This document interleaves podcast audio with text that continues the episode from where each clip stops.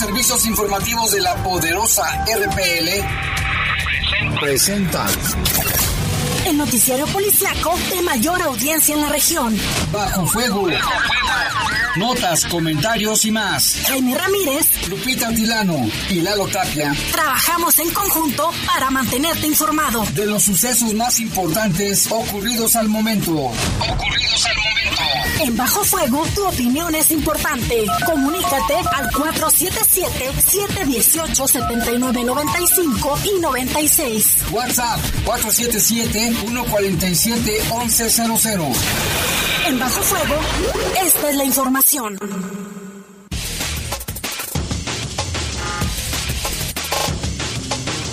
Siete de la tarde con un minuto. Gracias por acompañarnos en Bajo Fuego. Hoy ya es martes 5 de octubre del 2021. Muchísimas gracias por su preferencia. Saludo con gusto a mis compañeros de equipo, a Jorge Rodríguez Sabanero en controles y en cabina máster se encuentra Julio Martínez. Mi nombre es Guadalupe Atilano y Jaime Ramírez le estaremos acompañando durante estos 60 minutos de información. Comenzamos con nuestros titulares. Asesinan de varios balazos a un policía en la colonia San Isidro, aquí en el municipio de León. Un hombre fue asesinado en Parques de la Noria, le tendremos los detalles. Sentencian a 15 años de prisión a un homicida. En información del país, en Tamaulipas rescatan a dos hermanitos que eran golpeados y quemados por sus padres. Y en información del mundo, AstraZeneca ha solicitado a la Administración de Medicamentos y Alimentos de los Estados Unidos que otorgue una autorización de uso de emergencia para su nuevo tratamiento para prevenir la COVID-19. Mira, ahorita la temperatura, pues está haciendo un poquito de calor, al menos aquí en la cabina. Estamos eh, ahorita 21 grados, la máxima para hoy fue de 25 y la mínima de 11. Hay un 14% de probabilidades de lluvia, de acuerdo a la Comisión Nacional del Agua. Se esperan algunas posibles descargas eléctricas para 25 entidades del país, entre ellas Guanajuato. Aquí principalmente son en los municipios del sureste para que usted lo tome en cuenta. Vamos a una pausa, volvemos con toda la información. Comunícate con nosotros al 477-718-7995 y 96. WhatsApp 477-147-1100. Regresamos a Bajo Fuego. Estás en Bajo Fuego. Bajo Fuego. Diariamente llegan al relleno sanitario 1.600 toneladas de residuos de casas y comercios. Para alargar la vida útil del depósito sanitario, es importante que antes de tirar la basura la separes. El papel, cartón, plástico, vidrio y tetrapacks pueden reutilizarse. Solo entonces puedes depositarla en un centro de acopio con un recuperador urbano o en los programas de separación municipales. Con tu apoyo mejoramos el entorno. León, ciudad de primera, gobierno municipal. En el poder de las noticias. Poder de las noticias. Y bajo fuego. Contamos con información cierta, veraz y oportuna. Así son los servicios informativos de la poderosa RTL. 100% confiables. Confiables, confiables. En Caja Popular Santa Margarita apoyamos el crecimiento personal y familiar de nuestra gente. Te invitamos a nuestros talleres de manualidades, inglés, además ballet, zumba, taekwondo, fútbol y próximamente danza polinesia y guitarra. Informes al 477-770-0550 o en nuestras redes sociales Caja Popular Santa Margarita. Somos una caja autorizada por la Comisión Bancaria y de Valores. Estás en Bajo Fuego. Bajo Comunícate con nosotros al 477-718-7995 y 96. WhatsApp 477-147-1100. Continuamos en Bajo Fuego. Son las 7 con 5 minutos. Vamos a la información del país. Se da a conocer que en Tlaquepaque, allá en el estado de Jalisco, las fuertes lluvias dejaron inundaciones superiores a medio metro, así como afectaciones en diversas zonas. Eh, esto fue cerca de las 2 de la madrugada de este martes cuando se, se dio a conocer esta noticia que en diferentes zonas de la zona metropolitana de Guadalajara se habían visto afectadas principalmente por las lluvias registradas. Eh, una de las colonias afectadas fue el Ojo de Agua. Hubo inundaciones de hasta 20, 20 y 80 centímetros de altura. De acuerdo con las autoridades municipales, la presa del Chicharrón y las pintas aumentaron a su, máximo nivel.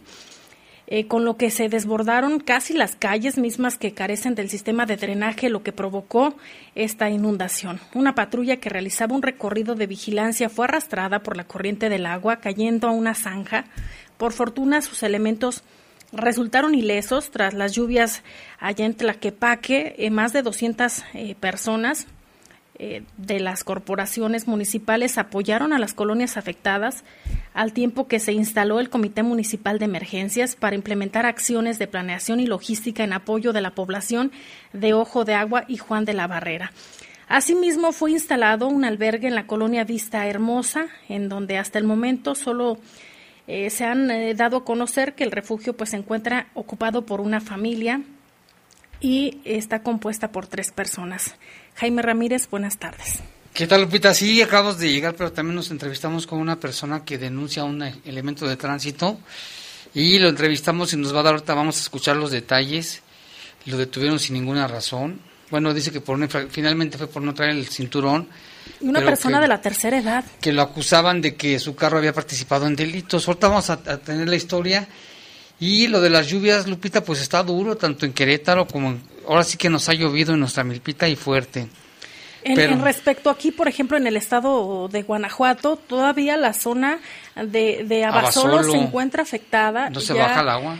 Eh, ya en semanas anteriores comentaron que habían implementado ya este servicio de meter algunas bombas para extraer el agua. Sin embargo, testimonios de la gente que se quedó prácticamente sin nada porque el nivel del agua subió eh, pues bastantes metros ahí en su en su hogar. Y hay riesgo en la zona de Salamanca porque pues puede desbordarse el río Lerma.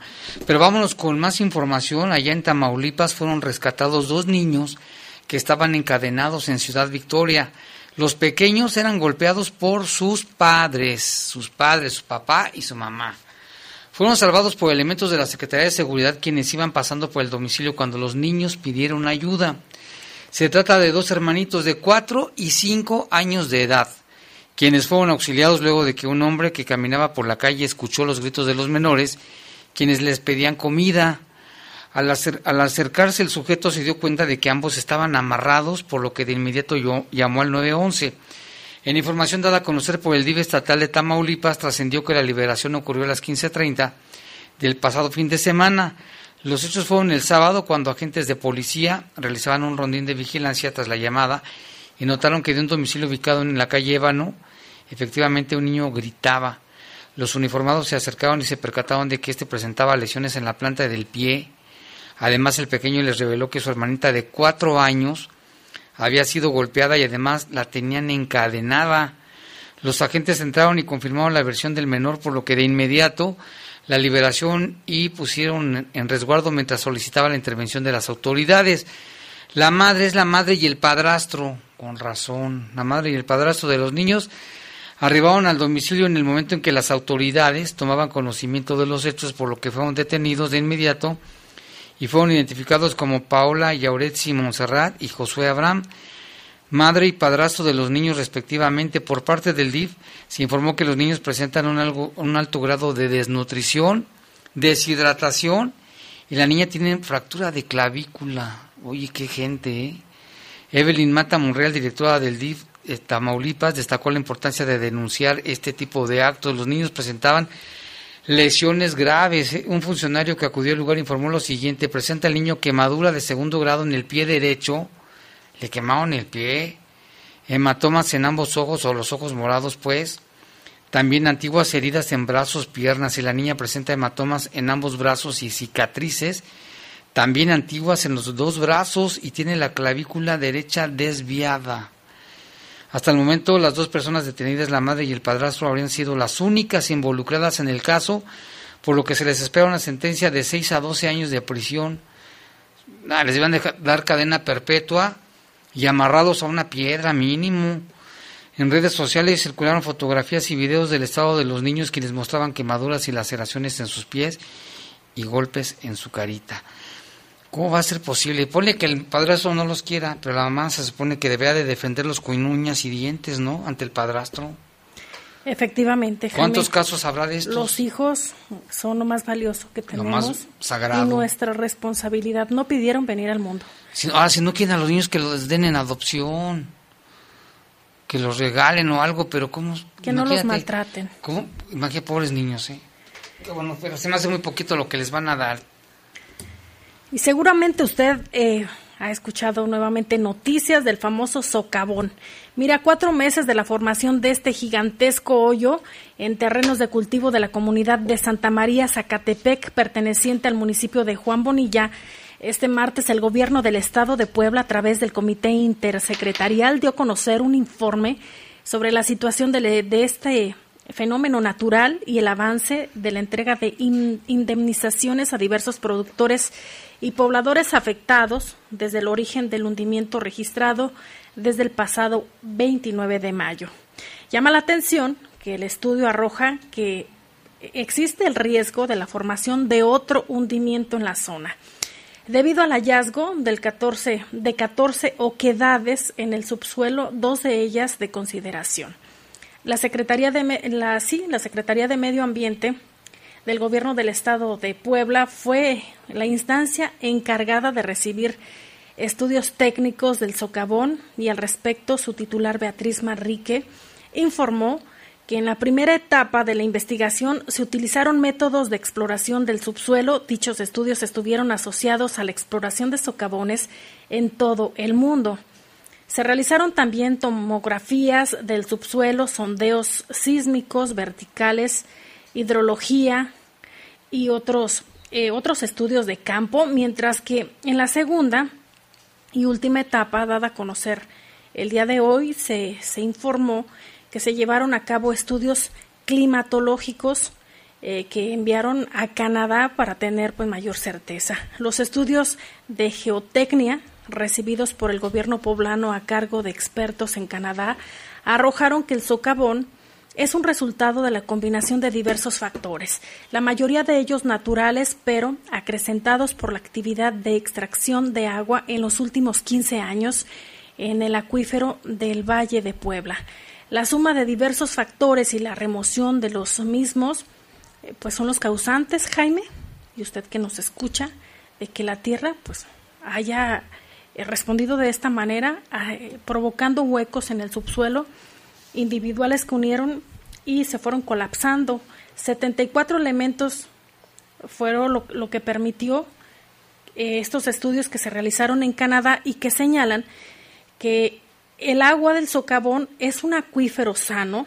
También se presenció que el socavón aloja vida silvestre, ya que han sido avistados patos debido a la formación de algas. De acuerdo con los estudios, no se descarta la formación de otro hundimiento cerca del socavón actual porque es una zona agrícola. Los estudios también arrojaron 14 anomalías en el subsuelo llamadas oquedades.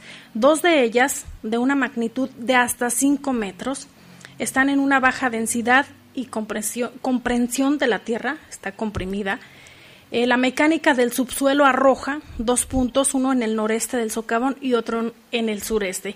Como resultado de lo anterior, las recomendaciones de los expertos que se han consultado es mantener el resguardo del perímetro a base de sondeos electroverticales, no acercarse a la zona, sobre todo porque puede haber reblandecimiento de la tierra, y no meter maquinaria pesada. Es lo que se da a conocer a grandes rasgos respecto a este tema. Pues qué cosa, ¿no? ese socavón, ya, ya no se había escuchado de él, y están los informes ya hechos por expertos. Vámonos con información del mundo. En el memorial de Auschwitz, allá en Alemania, pues reprobaron las autoridades los grafitis antisemitas, antijudíos, hallados en el que era un campo de concentración nazi en Polonia. Es una ofensa, es, es una ofensa para una de las mayores tragedias de la humanidad y para todas las víctimas, aseguró el Museo Memorial de Auschwitz, luego de hallar grafitis antisemitas en inglés y en alemán. en este lugar que fue campo de concentración nazi en el actual territorio de Polonia. No es la primera vez que esto sucede. A inicios del año sucedieron estos mismos vandalismos. El Museo de Polonia, que administra el campo de concentración nazi de Auschwitz, aseveró en un comunicado de prensa difundido en redes sociales que los grafitis antijudíos fueron hallados en los antiguos barrancones y calificó el acto como indignante. Los signos del vandalismo fueron descubiertos el 5 de octubre en las barracas de maderas del sector. Fueron escritos grafitis de naturaleza antisemita. El Museo de Auschwitz conserva el campo de exterminio en la actual Polonia, establecido por Alemania nazi durante la Segunda Guerra Mundial. Alrededor de un millón cien mil personas, la mayoría judías, murieron en las cámaras de gas o por hambre, frío y enfermedades. Luego de ser descubiertos estos grafitis en ese museo de Auschwitz, la policía de Polonia, es en Polonia sí, analiza y recopila datos y revisa imágenes de video del incidente. El memorial dijo que eliminaría las marcas y en su comunicado reprobó los hechos que ofenden a la comunidad judía. Todavía hay gente antijudía ¿eh? en Alemania, en Polonia, en toda esa región. Y como se lo anunciábamos al inicio de este espacio informativo, AstraZeneca ha solicitado a la Administración de Medicamentos y Alimentos de los Estados Unidos, conocido por sus siglas en inglés como FDA, que otorgue una autorización de uso de emergencias para su nuevo tratamiento para prevenir la COVID-19.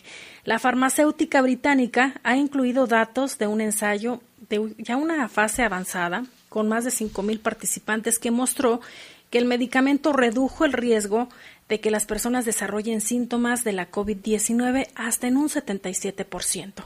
El tratamiento es una terapia basada en anticuerpos llamada AZD 7442, la que podría ayudar a proteger a las personas que pueden no tener una respuesta inmune eh, lo suficientemente fuerte a las vacunas contra la COVID-19, fue lo que dio a conocer AstraZeneca. Textualmente dice, las poblaciones vulnerables como los inmunodeprimidos a menudo no pueden desarrollar una respuesta protectora después de la vacunación y continúan un riesgo de desarrollar COVID-19. Así fue como lo mencionó Mene Pangalos, es vicepresidente ejecutivo de la investigación eh, de, de esta farmacéutica.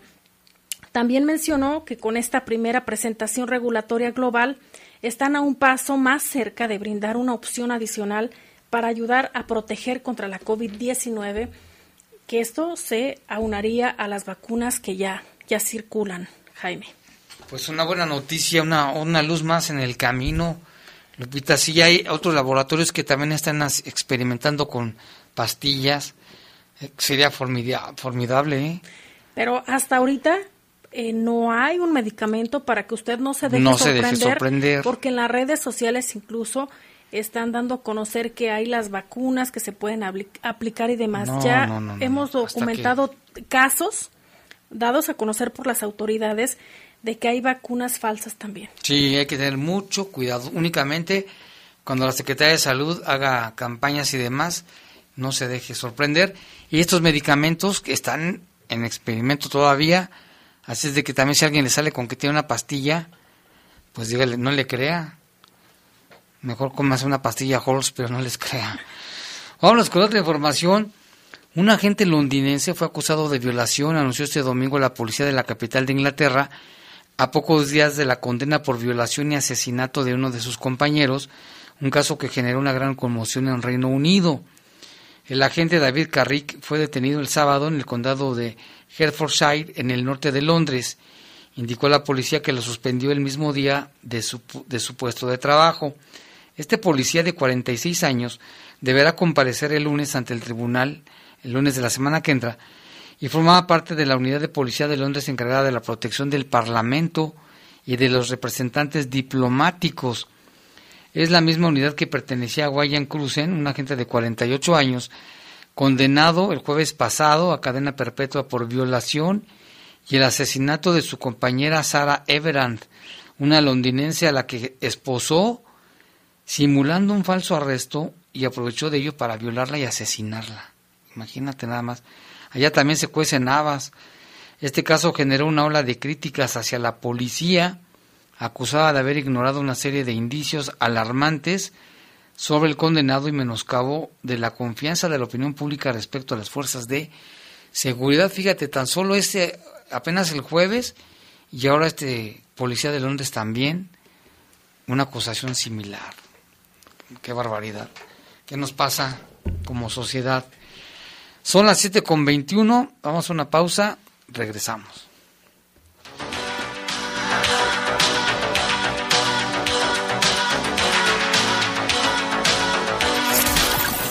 Con nosotros al 477-718-7995 y 96. WhatsApp 477-147-1100. Regresamos a Bajo Fuego. Estás en Bajo Fuego. Bajo Fuego. Habla Mario Delgado.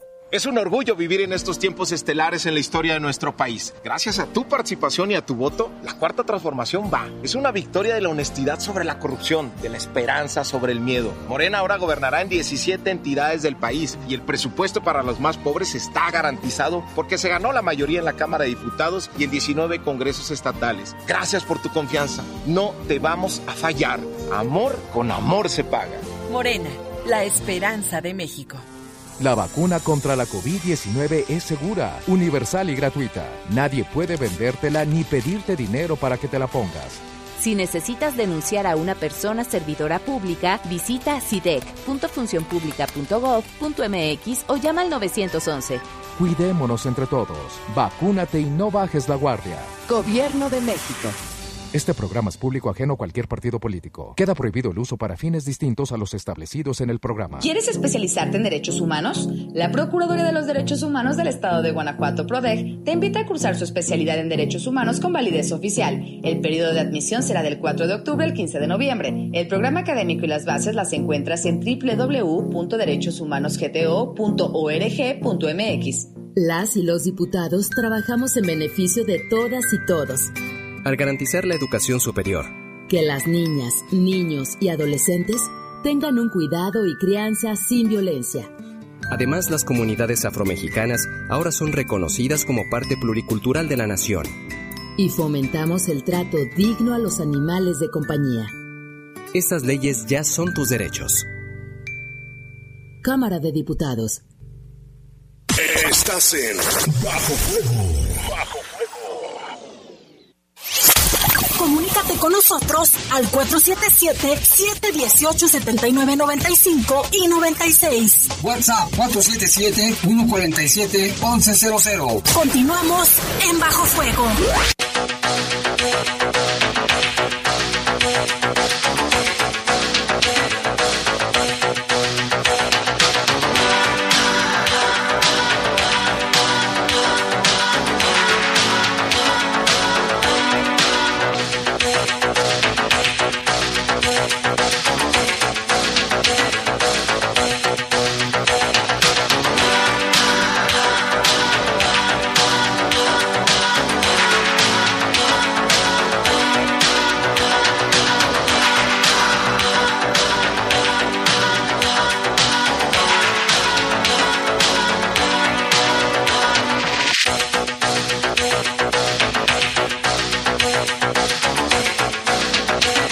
25 de la tarde y bueno, pues los homicidios no paran y tampoco los homicidios contra policías. En menos de una semana, hoy fue acribillado un elemento de la policía municipal que estaba de custodio en una casa, fuera de una casa en la calle Paseo de los Cisnes, ahí en San Isidro. Nuestro compañero Lalo Tapia y estuvimos en el lugar de los hechos. Lalo, realmente hasta este momento, ¿qué más se sabe del caso? Y si nos haces una referencia, por favor. ¿Qué tal, Jaime Lupita? Buenas tardes, buenas tardes a todo el auditorio. Pues este caso inicialmente se reportó cerca de las 3 de la tarde. Eh, de, primera, de manera inicial los reportes señalaban nada más una persona que había sido agredida con armas de fuego ahí en la calle Paseo de los Cisnes, muy cerca del cruce con Paseo de los Colibris y también entre el Boulevard Bocanegra. Eh, hasta ese, hasta esa zona se movilizaron los paramédicos y confirmaron el fallecimiento y se confirmó ahí mismo que se trataba de un elemento de policía municipal.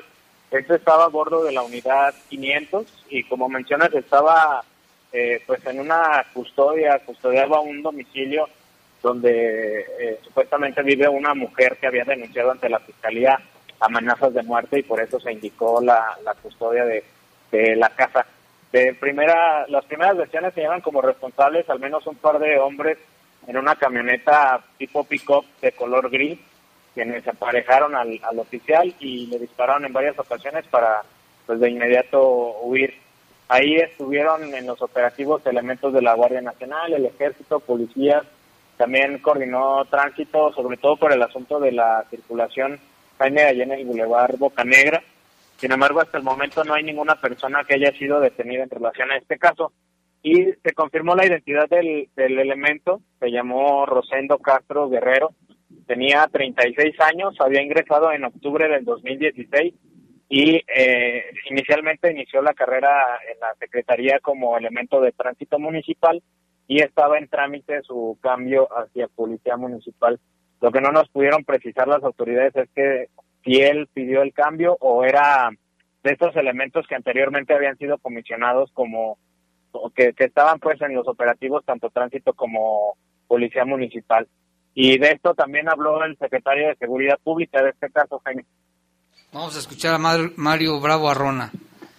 Sí, lamentablemente tuvimos un, un ataque a un, a un compañero, a compañero Rosendo, estaba aquí en una custodia ordenada por el Ministerio Público. Este, seguimos ahorita en operativos en diferentes partes de la, de la ciudad, tenemos datos valiosos que ya fuimos compartidos a la, a la Fiscalía, los compañeros de Guardia Nacional y Sedeno y que esperemos a ver si los operativos nos dan, nos dan, nos dan resultado positivo.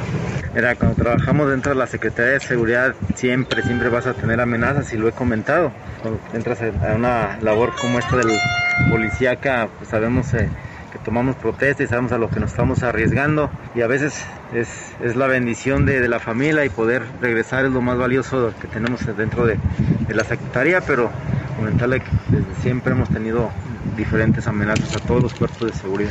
Hay una, orden de la Fiscalía, pues tengo entendido que era por, por supuesto secuestro, pero eso más bien hay que, hay que ver con la Fiscalía.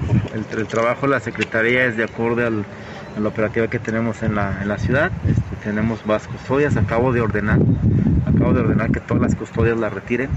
Nada más se haga el patrullaje estratégico del lugar y esté mandando de consigna nada más. Luego, ahí la fiscalía me manda los oficios, este, yo acabo de ordenar que se quiten todas las custodias, ya en su momento tendría que ir yo con la fiscalía el proceso legal, prefiero pagar multa que pagar más compañeros muertos. Cumplir cinco años. Estaba en tránsito municipal, estaba pidió el cambio, entonces estaba en proceso de, de, de cambiarse a, a, a, Policía Municipal.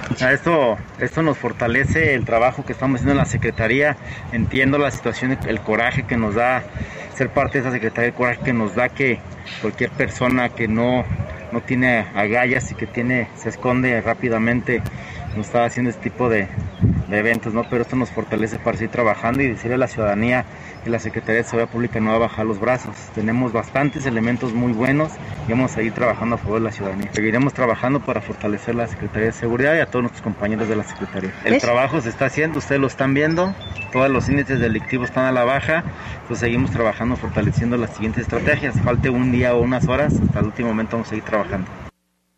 Ahí está lo que dijo el secretario de Seguridad, Mario Bravo Arrona, Tapia y Lalo. Y pues había mucha Guardia Nacional, muchos militares, muchos curiosos también, eh, gente de la sí, Fiscalía, elementos de la, fiscal, de la Fiscalía, de la, sí, bueno, Fiscalía, peritos de las Fuerzas de Seguridad Pública del Estado. Y comentaban algunos vecinos, Lalo, que este elemento en paz descanse, que era muy amable, saludaba a la gente, eh, no sabían de qué se trataba el asunto, pero lo, llegaron a ver ahí desde hace como dos meses. Sí, ya tenía meses ahí el domicilio bajo custodia. Eh, decía el secretario que tenía entendido que por secuestro a nosotros nos decían que era por amenazas. Supuestamente una mujer que vive ahí en el domicilio de donde estaba la, la patrulla reportó precisamente esas amenazas de muerte por parte de un grupo delictivo, Jaime, ante la Fiscalía y la Fiscalía manda el oficio a la Secretaría de Seguridad Pública para estas custodias que decía el, el secretario que se van a pues se van a quitar, ¿no? A consecuencia de esta de esta agresión y pues desafortunadamente hasta el momento sin personas detenidas. También ahí pudimos ver Jaime en el lugar de, que estaba ahí sobrevolando el halcón, pero pues hasta el momento sin detenidos, sin rastros de los responsables. El único dato que se tiene es que eran unos dos hombres en una camioneta gris. Y también hay información por parte del del alcalde Héctor López Santillana Lalo, eh, que da a conocer prácticamente en su cuenta de Twitter, dice, lamentamos y condenamos el cobarde ataque a nuestro compañero Rosendo, elemento de la Secretaría de Seguridad Pública de León. Estamos trabajando en coordinación con la Fiscalía General del Estado para llevar ante la justicia a los responsables de este acto atroz. Brindaremos todo el apoyo a sus familiares. Es lo que Sí, dice el alcalde. pues esperemos. Ojalá que haya pronto resultados, ¿no, compañeros, en la investigación y pues que se pueda dar con el paradero de los responsables. Y si es que el asunto de la custodia, Jaime, tuviera que ver con, con el asesinato o, o tiene algún otro tipo de, pues alguna amenaza, decía el secretario que siempre se reciben amenazas cuando se trabaja en ese, pues en la secretaría, pero pues esperaremos información por parte de las autoridades ya ministeriales. Y que después Lalo vimos ahí familiares de, del policía, ¿no? Con escenas desgarradoras, lógico. Este, sus hermanos, sus papás, sus amigos, estaban unos cuadros, unas escenas muy fuertes. Y pues sí, les mandamos condolencias a la familia. Fíjate que platicamos con una persona que por allí vive y nos comenta lo que vivió en ese momento.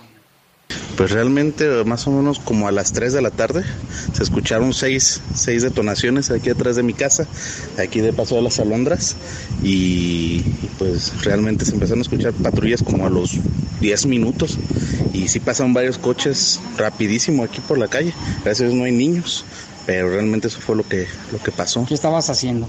Yo estaba trabajando aquí en mi casa, en home office, pero se escucharon estas detonaciones y fue aquí, o sea, se escuchó muy, muy, muy fuerte, la verdad se escuchó muy, muy fuerte. Yo escuché siete detonaciones. En esa casa ya siempre había guardia, ¿no? Sí, ya tienen dos meses ahí, un poco más, este, custodiando esa, esa, esa zona, esa casa, pero pues realmente pues no se sabe más. Nunca, nunca nos preguntamos, pues realmente es mejor no saber muchas cosas, porque luego nos puede pasar algo así, ¿no? Y pues bueno, qué, mal que haya pasado esto, sinceramente. Está este testimonio y nos comentaba, fíjate que por la mañana pasó ahí, saludó al policía incluso y que tenía la llanta de su patrulla ponchada y que incluso le dijo que si se le, se le podía ayudar en algo y que dijo el elemento en paz descanse, dijo no, ya lo reporté, ahorita yo lo checo y que él se encontraba en la parte trasera de, de la patrulla cuando él pasó temprano por la mañana y bueno, los vecinos pues claro estaban asustadísimos, Lalo, por lo que sucedió allí en ese momento. ¿Y qué Sí, más hay, Lalo, supuesto, aparte de esto del poli? Bueno, hubo otro caso también, una agresión con armas de fuego en la colonia Parques La Noria, ahí en el, afuera, sobre Parque Continental, a la altura de Parque Paraguay, es que hay como entradas a, a estos pues, conjuntos habitacionales, ahí se reportó también un asesinato. Es un hombre no identificado plenamente por familiares, en el tiempo que estuvimos ahí no llegaron familiares, eh, llegó una señora que decía que pudiera haber sido su hermano, que se llama Hilario, pero no, no lo pudo confirmar, no lo pudo reconocer. De ese caso, Jaime Lupita, se mencionaba que eran dos motociclistas que iban siguiendo a esta persona que iba caminando ahí, que se dedica a pepenar pues productos reciclables y demás. Eh, estos motociclistas le dispararon por la espalda por lo menos en cinco ocasiones y ya una vez cuando estaba en el piso le dispararon ya de una distancia mucho más cercana. Ahí también se confirmó el fallecimiento y pues desafortunadamente tampoco hay personas detenidas en ese caso.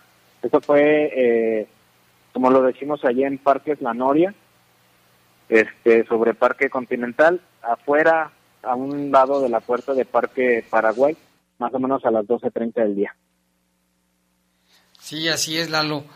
Bueno, pues ahí estamos, estaremos al pendiente de lo que digan las investigaciones. Sí, es el segundo caso en menos de una semana, ¿no? De dos policías asesinados. Sí, el viernes pasado, que vivimos este otro acá en Santa María del Granjeno, que apenas el domingo se hicieron pues todos estos honores y demás.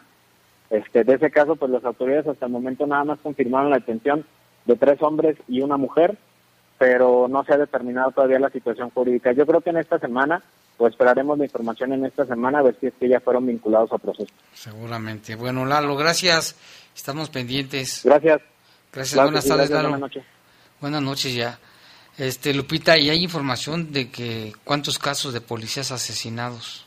A nivel nacional, de acuerdo a causaancomún.org.mx, señala que durante el 2020 asesinaron al menos 527 elementos de policía. A nivel nacional. A nivel nacional en 2020. En promedio, 1.42 policías han sido asesinados cada día. En 2020 los estados con mayor casos registrados fueron Guanajuato con 84, Estado de México con 39, Veracruz con 39, Guerrero 37 y Chihuahua 35. Y al corte del 31 de diciembre eh, son estos datos. Cabe destacar que, por ejemplo, aquí de estos 84, pues no, no han eh, actualizado cuántos han fallecido o cuántos han matado en este 2021. Que deben ser muchos y Guanajuato también tiene muchos. Es, eh, ocupa el primer lugar, Jaime. Híjole, pero este año también yo creo seguramente. Eh, aquí no, no está actualizado el dato al 2021, pero en 2020 fue el primer lugar. Primer lugar. Y bueno, vamos a pasar a otra información también. La Fiscalía del Estado, ¿tú tienes información, Lupita? A través de su cuenta de Twitter, hace cinco minutos publicó la Fiscalía General del Estado logra que multihomicidas sean vinculados a proceso penal y, al acreditar esto fue por su intervención en el crimen registrado en un taller de motos allá en Salvatierra. Ejecutaron a siete personas, entre ellos dos adolescentes, el pasado 21 de junio del, de este año, del año en curso. Así que ahora ya dan a conocer sobre la vinculación a proceso de estas personas. Uno de ellos responde al nombre de Benito, alias el Beni, Miguel Ángel, el Maquillado, y Armando, alias el Triquis. El Triquis. Y en más información de la Fiscalía, sentenciaron, bueno, lograron la sentencia de 15 años de prisión, le dieron a un homicida. El criminal asesinó al dueño del Lotus Indie Bar aquí en León era una noche de karaoke, dice el comunicado, en un bar del corredor Francisco y Madero. Cuando terminó esto en riña, ¿te acuerdas de ese caso?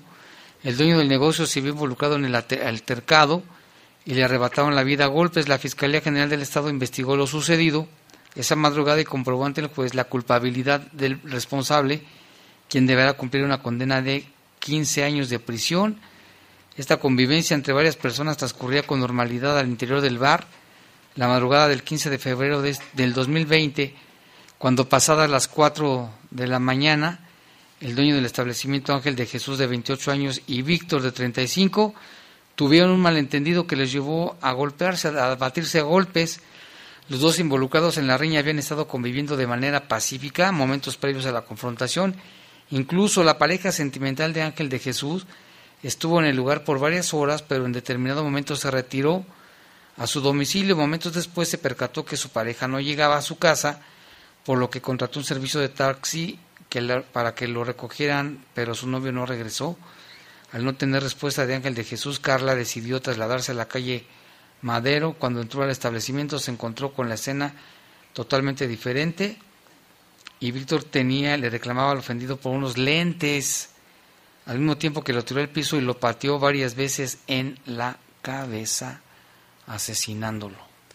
Y tenemos también información del municipio de Irapuato con Salvador Contreras. Ya no es posible que la ciudadanía viva diariamente con el terror que provocan las ejecuciones y la inseguridad de ser víctima del delito, advirtió la alcaldesa electa de Irapuato, Lorena Alfaro García. Por tal motivo, dijo, su prioridad número uno será trabajar por el restablecimiento de la seguridad pública,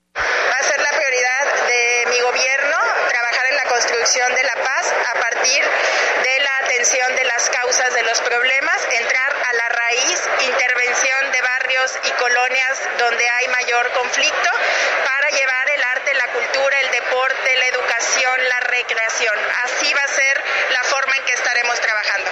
Para realizar su proyecto, el que a la vez fue promesa de campaña, la próxima presidenta municipal de Irapuato reestructurará por completo el área de seguridad pública. Al igual que el resto de las administraciones municipales electas, el próximo domingo, Lorena Alfaro y los integrantes del ayuntamiento rendirán protesta informó desde Guanajuato Capital, Salvador Contreras. Quiero destacar, eh, Jaime, que Miguel Ángel Cimental, quien ah, era, o todavía, porque faltan días, es secretario de Seguridad Ciudadana de Celaya, ahora estará en el municipio de Irapuato. Sí, ya fue designado ahí, Cimental, que tiene una buena trayectoria, que se estuvo en Celaya, uno de los municipios más peligrosos del estado, y ahora lo ponen en Irapuato, o bueno, lo llaman a, a Irapuato. Vamos a una pausa, regresamos.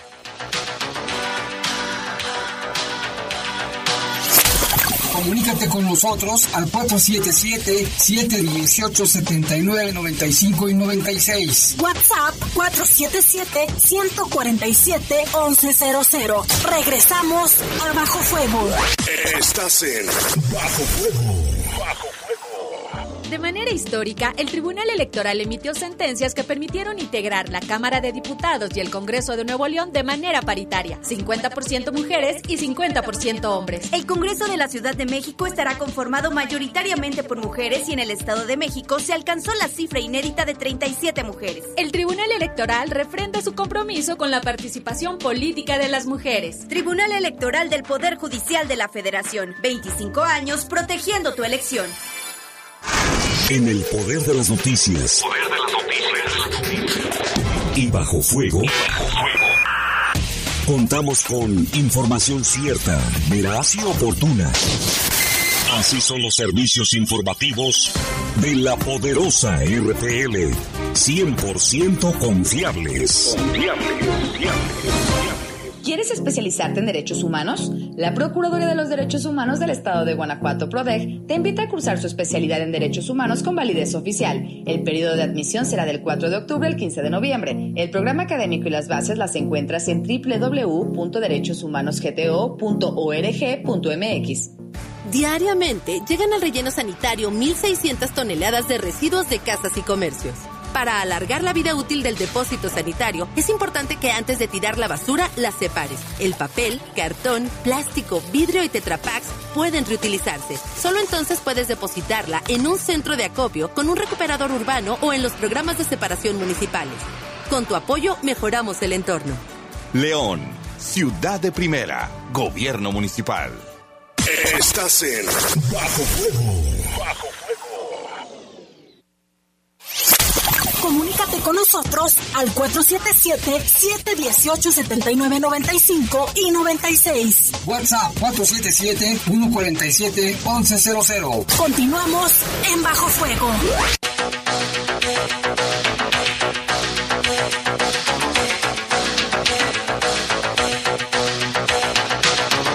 Siete con 43, vámonos con más información. La Fiscalía del Estado también inició una carpeta de investigación por el delito de homicidio de un hombre identificado como José Guadalupe de 29 años en la calle privada Francisco Villa, en la comunidad de San José de la Montaña. Al revisar el lugar, un predio de un solo piso, se observaron varios cuartos y un patio y se tuvo a la vista del cuerpo de esta persona. También en el municipio de Silao, les mandamos un saludo a la gente que nos escucha ya en Silao. Se informa que la fiscalía, eh, la fiscalía que en la calle Montes de Oca en la comunidad de la aldea, la famosa aldea de Silao, se reportó una persona fallecida, un hombre identificado como Cristian David, de 29, quien fue asesinado de varios disparos de arma de fuego. También en Irapuato se reportó que en el ejido Malvas fue una mujer identificada como Blancadelia, otra mujer lesionada y trasladada a recibir atención médica. Ellas fueron atacadas a balazos. Aquí en León, Ayer por la tarde se tuvo conocimiento de una mujer que murió con lesión en la cabeza al interior de esta finca abandonada en la calle Kilimanjaro, en la colonia Cumbres de la Gloria. En el avance de la investigación, confirman que en un inmueble deshabitado, en el área del baño, estaba el cadáver en posición de cúbito dorsal, se le apreciaba sangre en la cara, entre sus pertenencias una identificación a nombre de Sandra Verónica, de 35 años de edad, la que coincide con las características físicas del cadáver. Y en fecha del 4 de septiembre, agentes de investigación atendieron un reporte en el interior de un inmueble en la avenida Saturno en San Felipe de Jesús, donde localizaban el cuerpo de un hombre quien presentaba lesiones por arma de fuego. Fíjese cuántos ataques de arma de fuego nos hemos encontrado. Y acá tenemos información. Se, se presentó aquí en las oficinas de La Poderosa el señor que se llama Simeón, tiene más de 70 años, él es taxista. Bueno, pues resulta que sin más lo detuvieron elementos de tránsito y le decían que andaba manejando un carro con reporte de que ese vehículo había sido utilizado en robos y asaltos. a lo que don Simeón dijo que pues no es cierto, que él no se ha robado absolutamente nunca nada y que finalmente lo llevaron a Cepol lo, lo, y lo metieron que porque no traía cinturón de seguridad. Dice que lo maltrataron, el, el tránsito se portó muy grosero, que fue asuntos internos y no le solucionaron absolutamente nada. Vamos a escuchar su historia. Simeón Guerrero Medina. Dígame, Pasó Simeón. esto que este carro está reportado, según por un reporte, a un robo de asalto, lo cual es negativo porque yo uso el carro, yo nunca paso por todas las calles de León. ¿No lo maneja tu chofer? Nadie lo maneja porque el carro inclusive yo lo encierro en la noche en un taller de mecánico de unos conocidos. Entonces, yo trabajo a las 7 de la mañana, salgo de la casa de ustedes, yo termino a las 6 de la tarde, que es casi este horario, 7 de la noche, y encierro el carro. En veces un poco más tarde porque yo me voy con una de mis hijas a, a comer, pero diario el carro está encerrado. Y después, cuando yo soy detenido, un agente de tránsito, yo le hago una pregunta, que por qué la detención. Y me dice con voz cantante, eso le pasa por andar robando, yo no soy delincuente. Nunca lo he sido en mi vida. Yo soy hijo de campesinos, estuve en el campo, nunca me robé un elote en una mazorca. Honesto. Aquí yo no me he robado unas galletas ¿Esto que fue tenga qué día y en dónde? Esto fue el lunes de la semana pasada en el Boulevard José María Morelos y calle Transportistas. El agente que se baja de la patrulla corriendo se abalanza contra la puerta de mi carro. Yo tenía la mano izquierda sobre el volante porque esperaba una luz verde. El señor llega, mi esposa me jalonea, me hace bajar fuertemente. Yo soy una persona de mucha edad ¿Cuántos y el señor tiene? abusa. Yo tengo 75 años. ¿Y qué horas eran? Eran entre 11 de la mañana. No, por ahí, cerca de las 11 de ¿Y la mañana. qué más pasó, don Simeón? Me, me, me esposan, me llevan a, a- me repiten a Cepol, en, Ce- en Cepol ya me pasan, una persona me pregunta que qué padezco, yo le digo cáncer de próstata, un término de cuatro años, que estoy atendido en el Hospital Regional de Especialidad. Cuando yo paso allá a Asuntos Internos, la licenciada me dice que allá hay un reporte que dice que yo fui escoltado por un médico, lo niego. A mí la persona que me preguntó fue una persona, pues, yo, yo no digo que, que, que si era un médico no lo era, nunca se identificó, que a mí tenían que haberme hecho un, un, un examen. ¿Y luego qué más pasó? Y no me lo hizo. Simeón? A los 20 minutos me echan por fuera, sin más ni nada. Sin pagar nada ni nada. Mm, Bueno, se pagó una multa, que es por un por un este un cinturón que no portaba, no, no lo niego, pues no lo portaba, pero me ¿A, detienen. a dónde lo detuvieron? En ese lugar. Me, lo- me remitieron a Cepol.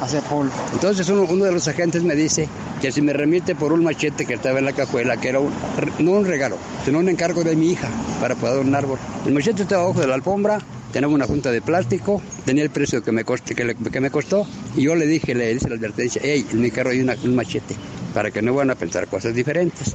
Pero le digo una cosa, entonces me dice la gente que por qué me remite, por el machete o por el, o el reporte, Pues por lo que más te haga falta. Yo pienso que ese señor, que- entonces le digo. ¿Cuánto pagó de multa?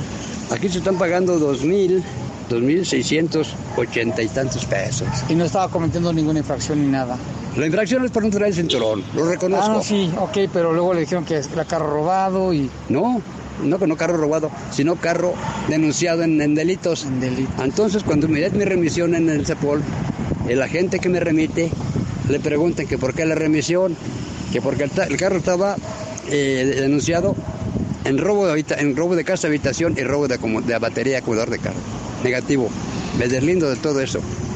Yo soy 100% honrado, me están perjudicando en mi persona, en mi dignidad, en mi honradez y en daño psicológico. ¿Y luego qué, qué, qué pasó? ¿Fue asuntos internos? ¿Ya fue? ¿Y ¿Qué le Ya fue, dijeron? que no, que no se puede. Que no se No puede. se puede. Me, me mandaron a esta dirección y tampoco dicen que no se puede. ¿Que no se puede qué? Que no se puede, que el señor me dio una disculpa. ¿Y, y que, que no pague la multa? Ah, No, no, ya lo pagué, eso no me interesa. Me interesa mi persona. ¿Y tiene el Yo- nombre del tránsito? ¿Ahí viene o no? No sé. Es mi persona la que defiendo. Luis Alberto, Luis Alberto David. Luis Alberto David León Torres, ¿ese quién será? Unidad 21. Pues eh, será será la gente de tránsito, yo no sé cómo será allí. La, que- la, que la licenciada de aquí es ¿Y esta. que, no, ¿Y que no se puede hacer nada? Le dijeron. Pues que no, que el señor no, no lo llamaba, que diera una disculpa. Yo en realidad, yo, yo, pedí- yo, yo dije una, una disculpa personal. O de perdido, pues yo sé que es, es fuerte. Una disculpa pública. ¿verdad? Y si es posible, una disculpa pública. Porque yo no quiero quedar socio. Y otra cosa, Jaime, yo digo, y se los dije a ellos, yo no quiero persecuciones en la calle. Ni persecuciones contra mi familia ni contra mí. Porque esto es un riesgo dinero para mi familia y para mí. Y yo lo recalco, nunca me he robado ni en mi rancho una mazorca, ni en este pueblo unas galletas, aunque me ande muriendo de hambre. ¿Y no se disculparon cuando salió nada? Nada. Yo sigo dispuesto a cualquier investigación a fondo, de lo que caiga. Pues este, este señor don Simeón, ¿cómo la pasó? Fíjese, por primero que porque no trae cinturón, después de que el vehículo había sido utilizado en algún delito, y pues una persona mayor, ¿eh? Lo bajan, lo esposan, se lo llevan, le cobran la multa de más de 2.600 pesos porque no portaba cinturón, y él único que pide es una disculpa del elemento por la forma en que se portó con él.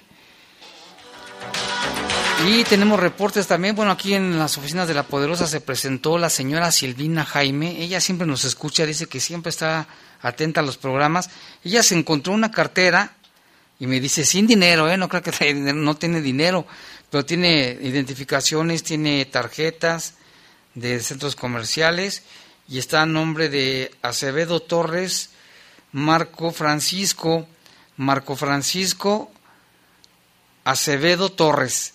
Si él nos está escuchando o alguien lo conoce, dígale que puede pasar aquí por su cartera, que se la encontró doña Silvina, allí en la calle Aragón, por la calle Aragón y Ferrocarriles Nacionales. Trae tarjetas de, de banco, trae papeles y dijo la señora, no trae dinero. No, pues seguramente dice que se la encontró tirada y la tenía en su casa y la vino a traer. Ojalá que si alguien conoce a este señor que venga a recogerla por sus documentos, ¿eh? que son especiales como el INE, sus tarjetas de crédito, tarjetas de, de ciertos negocios, a nombre de Marco Francisco Acevedo Torres. Si alguien lo conoce o si nos está escuchando, que pase con nosotros a recoger su cartera.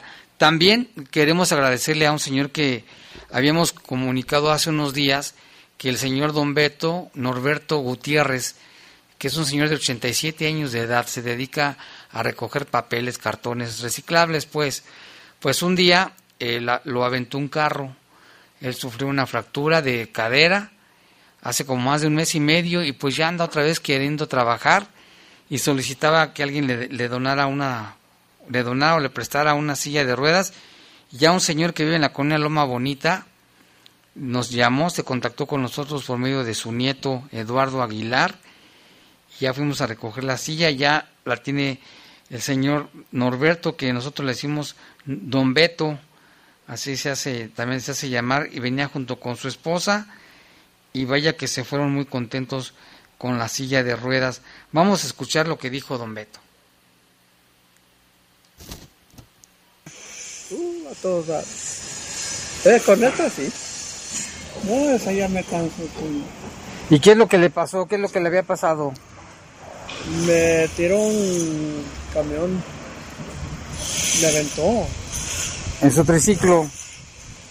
No, pues hasta eso no iba ni en él, iba dando vueltas así, para meterme a donde ponen ahí, la, iba dando vueltas y como la, la calle de allá para acá, está así en la esquina, y esta pues revisó para allá y no venían carros, y esta, en la vuelta que dio, no se fijó y me aventó. Muy bien, ¿y qué le dice a la persona que le regaló la silla? ¿Qué le dice? Pues este que muchas gracias, que Dios me lo socorre, me lo ayude y a salud.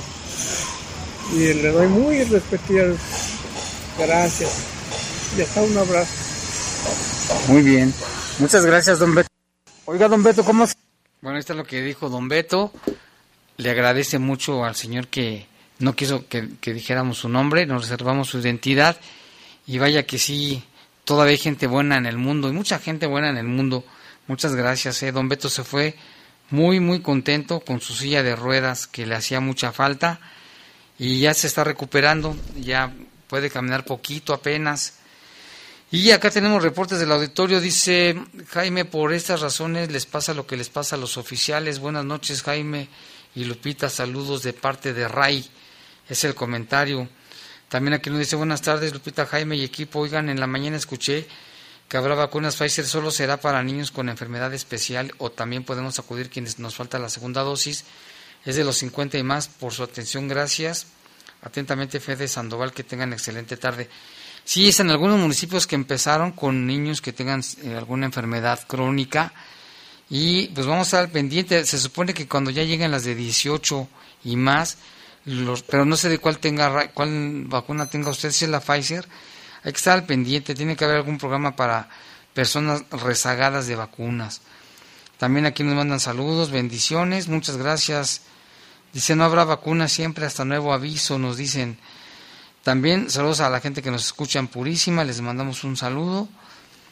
Y aquí dice también, buenos días, disculpe, no sé si sea el número de Bajo Fuego, pero si es, los invito a ver el problema que tenemos los vecinos de Jardines de San Juan. Primera sección, ya que por arreglo o robo de tapas de registro tanto de la CFE, Telmex y Megacable hay mucho peligro para niños y adultos. De la colonia, por su atención, muchas gracias. Todo esto desde la entrada principal y por cada calle es la misma situación de las tapas de registros de las diferentes empresas que dan servicios. También aquí nos reportaron y nos mandaron una fotografía. Saludos cordiales aquí fabricando las mejores campechanas. Bueno, le mandamos un saludo. Dice este camionero de la ruta 18 línea Los Ángeles viene fumando. Es el número 703. Soy el señor Fernando. Pues no deben de fumar, yo creo, en está prohibido que fumen, tengo entendido. Y el chofer venía, me imagino que venía estresado, pero no es motivo para que vaya fumando dentro de la unidad. También dice, ¿qué tal amigos de Bajo Fuego? Soy Martín, quiero hacer un reporte de una placa que me encontré tirada en Torreslanda a la altura de Pemex. Al interesado puede pasar a recogerla en el fraccionamiento San Crispín, número 129, de 7 de la mañana a 11 de la noche. Números y letras de la placa son G y K y el número es 603, letra B. Si alguien es el dueño de esta placa, pues ahí la tiene esta persona ahí en el fraccionamiento San Crispín. También aquí dice muchos traileros y choferes llevan las ventanas cerradas y la música bien fuerte, por eso no escuchan el claxon del tren hasta que es demasiado tarde. También y van distraídos. También buenas tardes, extravié mi placa sobre insurgentes y paraísos. Es la 23 EKP4. EKP4. Cualquier información con Juan Carlos Yair al número 477 737 4211. Si alguien se encontró esta placa también, aquí dice la universidad es la UNAM. Nos mandó un audio, ahorita lo vamos a escuchar con calma. Le mandamos saludos aquí, Quejazo, a Jesús Hernández, que también nos está escuchando. Y bueno, pues ya casi, casi se nos terminó el tiempo de este espacio informativo de Bajo Fuego. Agradecemos la atención y vamos a estar al, pendiente. También aquí acreditó la Fiscalía, bueno, la nota que nos decía Lupita, de los que hicieron un multihomicidio allá en Salvatierra. También Rafael Vargas le mandamos saludos a Salamanca, ataque armado en la colonia Villa Salamanca 400, una mujer sin vida y un hombre lesionado de gravedad fue hoy por la tarde, nos dice Rafael Vargas, mejor conocido como Obo. Saludos a Lalo López Cueva que nos está escuchando. Y dice, ya escuché, están ustedes avisando de la nota, sí, lamentablemente un uniformado más que cae víctima de la delincuencia. Ya nos vamos, gracias por su atención. Invitamos a que siga aquí en los micrófonos de La Poderosa. Nos escuchamos al ratito y en los otros espacios informativos. Buenas noches y a cuidarnos todos. Los servicios informativos de la poderosa RPL presentaron el noticiario policiaco de mayor audiencia en la región. Bajo fuego. Bajo fuego. Gracias por tu atención.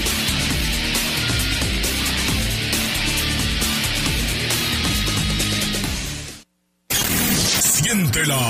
Suena sabrosa. Suena sabrosa.